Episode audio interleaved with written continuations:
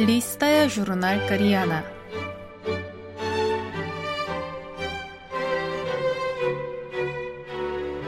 Дорогие радиослушатели, в эфире «Листая журнал Кориана».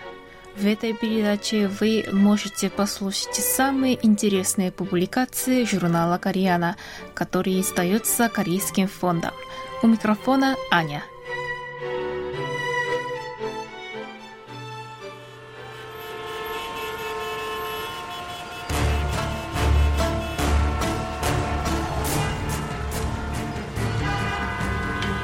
Служба доставки.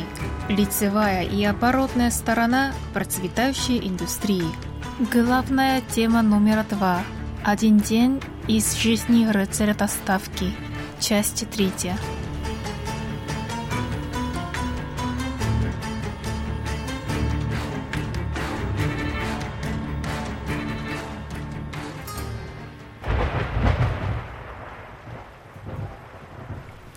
Моя следующая остановка – Хостел. Дождь льет, как из ведра. Погода отвратительная. И у меня ощущение, что я прямо слышу, как телефон в лавке еще больше разрывается от заказов. Надеваю дождевик, наматываю на шею полотенце, но защититься от вездесущего дождя невозможно. Вымокшие захожу в астель, как только дверь открывается, постоялец, на котором из одежды только полотенце, забирает еду. Наверное, он заказал доставку, потому что было лень одеваться. Молодец. Желаю ему сэкономленное на одевании время потратить на отдых.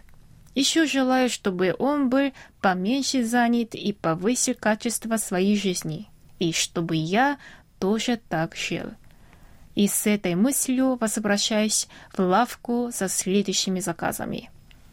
В лавке в ожидании доставки остывает еда. Пока она не остыла, еще больше быстро загружаю ее и снова выезжаю.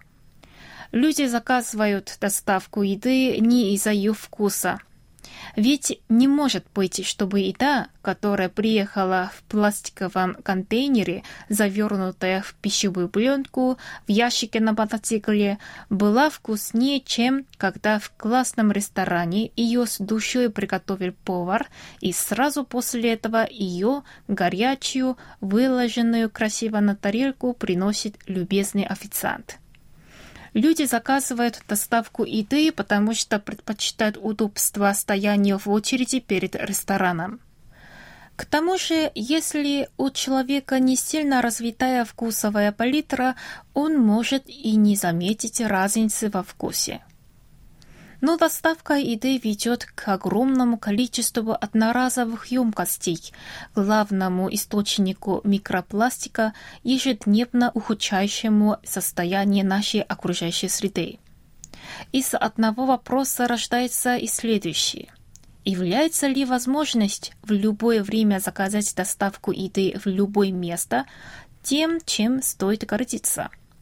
Выше ли качество жизни в странах с развитой индустрией доставки? Есть ли еще достоинства у продвинутой корейской культуры доставки, помимо того, что она, по крайней мере, не дает умереть от голода в ситуации, когда коронавирус заставляет сидеть дома?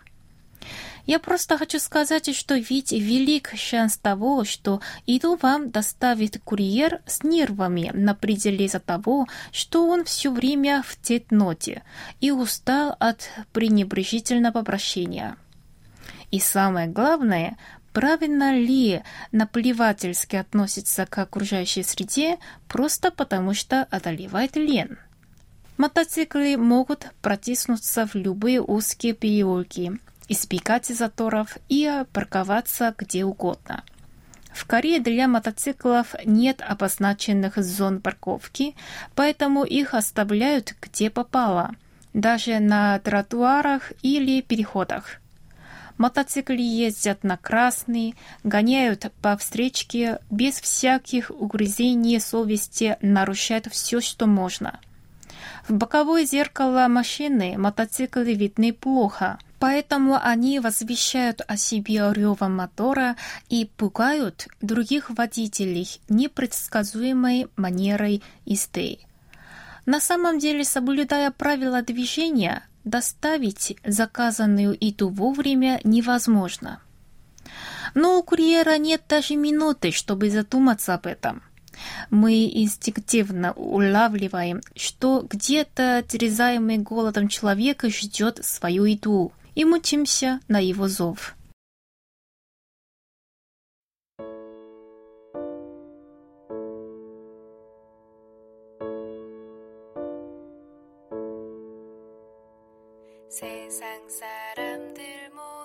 Сегодня моя последняя доставка в офис, где проходит корпоратив. Заказ большой, поэтому груженный под завязку мотоцикл пошатывается. Меня с воодушевлением встречают люди с радостными лицами.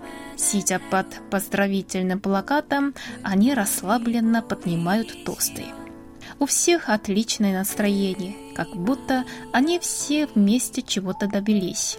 Доставка в такие места заставляет меня до некоторой степени почувствовать моральное удовлетворение от работы.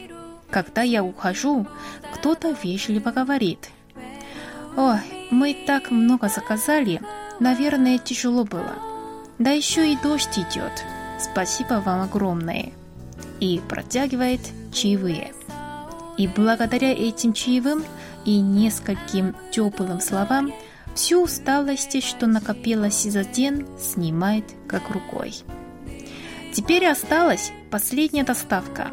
Нужно доставить себя в уютную кровать. Насвистывая, я завожу мотоцикл.